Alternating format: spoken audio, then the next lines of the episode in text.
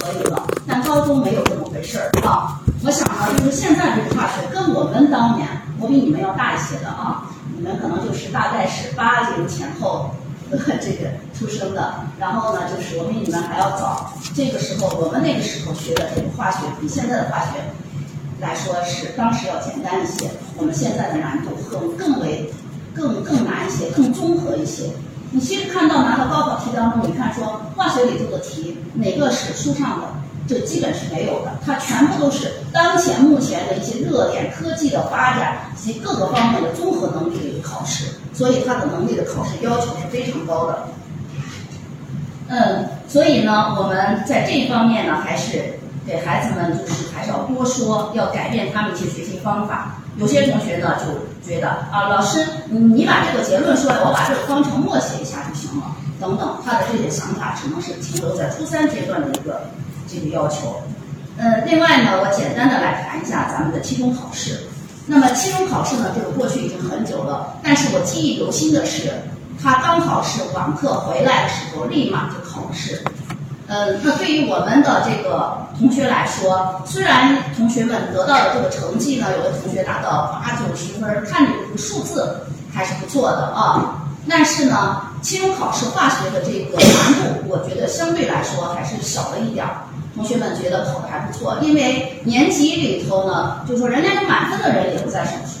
所以我们虽然说八九十分听起来也挺好的，但是你跟别人比起来，还是要差一点。嗯。再一个呢，就是在网课期间呢，同学们的这个学习的自觉性这一方面，呃，还是没有在学校这么好。就是可能家长也忙，这个照顾的也不周到，所以在这个时候呢，就是还是没有学校老师盯着这么紧，可能学习上是有所放松。但是我希望在期末考试前这一段时间，不管是在家里还是在学校，我们都把孩子呢管好，让他在这段时间当中。该出力的时候，该收割的时候，我们哪怕呢再辛苦，也要把这一段时间呢坚持下来。那要不然呢，你如果在这两周当中没有付出，那么这个时候呢，咱们这个成绩上肯定就有所体现，是吧？就会有所这个降低，或者比别的同学要就是说会出现一些新的问题。嗯，在期中考试当中呢，以及平常表现当中，我们十八班的这样几个同学，我摘了几个名字啊。当然，大部分同学都很好。那比较突出的，比如说刘一涵同学、郭新月、李姿荣、赵泽阳、王宇航、周梦泽等等这些同学呢，表现的是特别突出的。嗯，在这里头呢，嗯，虽然王宇航同学呢，我觉得他不是这里头成绩最好的那个，但是他是变化最大的一个同学，就是在就是进步很大的一个同学。另外呢，我的几个课代表在就是在平常的工作和学习当中也是表现不错的啊。呃，下面呢就是学生在这一段时间当中还是有一些问题的，我在这个地方还是想给各位家长说一说啊。大部分同学还是表现不错，但是有些同学在对待化学学习的过程当中，也可能不仅是化学，他是我认为还是不够认真，也不够特别用心。嗯，并且呢，他在这个思考就不太喜欢思考问题。有些就是孩子们现在养成了一种习惯，他就希望老师给他把他啥都弄好，然后呢，他就是就说你都给我弄好了，我就呃去要最终的这个结论，呃，我把这些该记的、该背的一弄过，然后就可以参加考试了。但是现在呢，我们在高考当中，在平常的咱们期末考试当中，他的考试方法已经不是这样子了。他必须给你的都是一些新情景的一些东西，你要学会分析，学会思考，学会判断。学习的注重的是更多的方法和思维这一方面更更加重要，而不是简简单单的这样一个学习。所以我们现在提倡一种深度学习的一个这样的一个方法。第二方面呢，就是作业问题，这个我还是想说一下啊。有些同学呢还是不能够按时交作业，呃，记错作业，作业质量还是不够高。然后呢？有些潦草，就是那 A B C D 给你写的时候，那胳膊腿儿都是不够整齐的啊，这个情况。嗯，特别是比如说周末放假的时候，你周一来的作业就比平常作业要差一些。呃，另外呢，网课期间这个作业又比在校的要差一些。那么，比如说我们后面将会涉及到期末的时候，我们期末考试前，一般情况下走读的同学是不是要回家复习？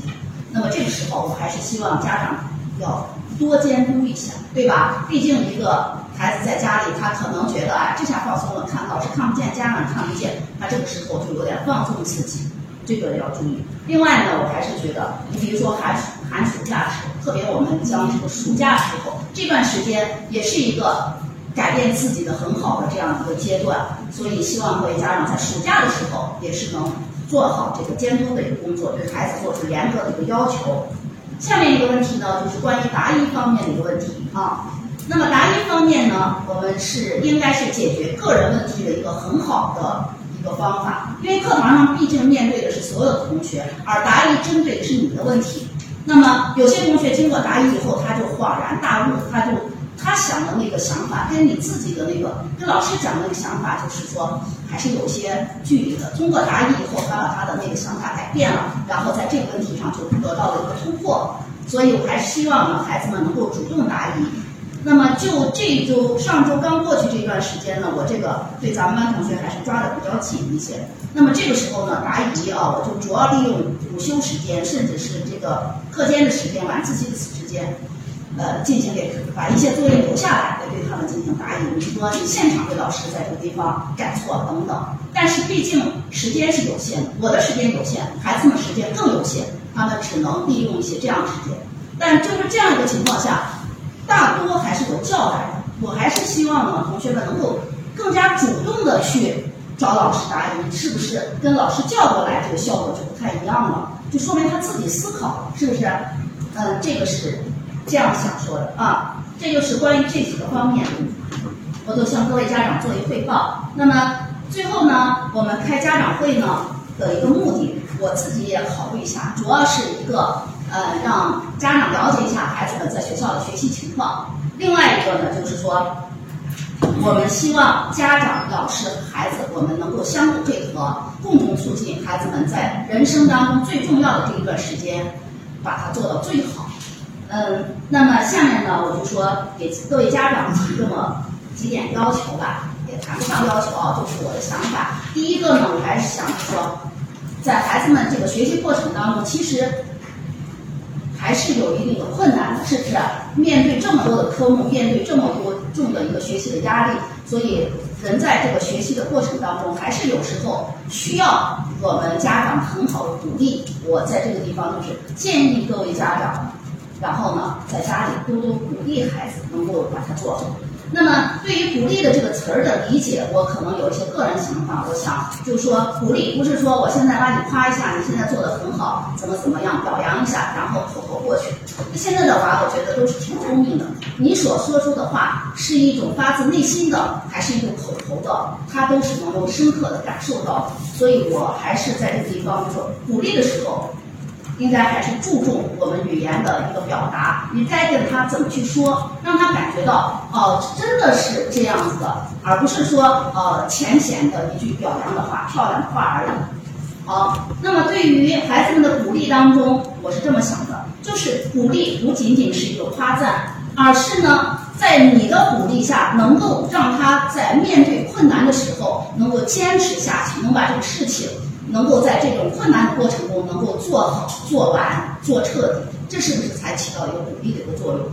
那么第二个方面呢，就是说鼓励是一方面，然后那监督也是必须要做好，是吧？呃，特别是在这个家里的时候，那么家长呢还是要多关注他，看他做了哪些事情。那有些孩子把门一关，在在里头做。这个做什么，我们其实是不知道的。有些可能孩子们还拒绝，啊，你不许进我房间等等。因为我们每个人都是有孩子的啊，所以在这个过程中，他们的一些毛病习惯，我也是深有体会。呃，做家长也是不容易的，在要做好好家长更不容易。呃，所以在这个过程中，不管怎么样，他发脾气也好，怎么也好，我们还是要对他们做到这个负责任，做好。把我自己该做的事情都投入到，因为孩子是你们自己的，你一定是希望他最好的那个人，这是家长对他们的一个期盼，也是我们该做的一个事情。好了，我想说的就这么多。最后预祝我们的孩子在上周后取得这个期末的优秀的一个成绩。那么也祝贺他将来在高考当中取得人生圆满的这样达到圆满的一个地步。我就说到这里，谢谢各位家长。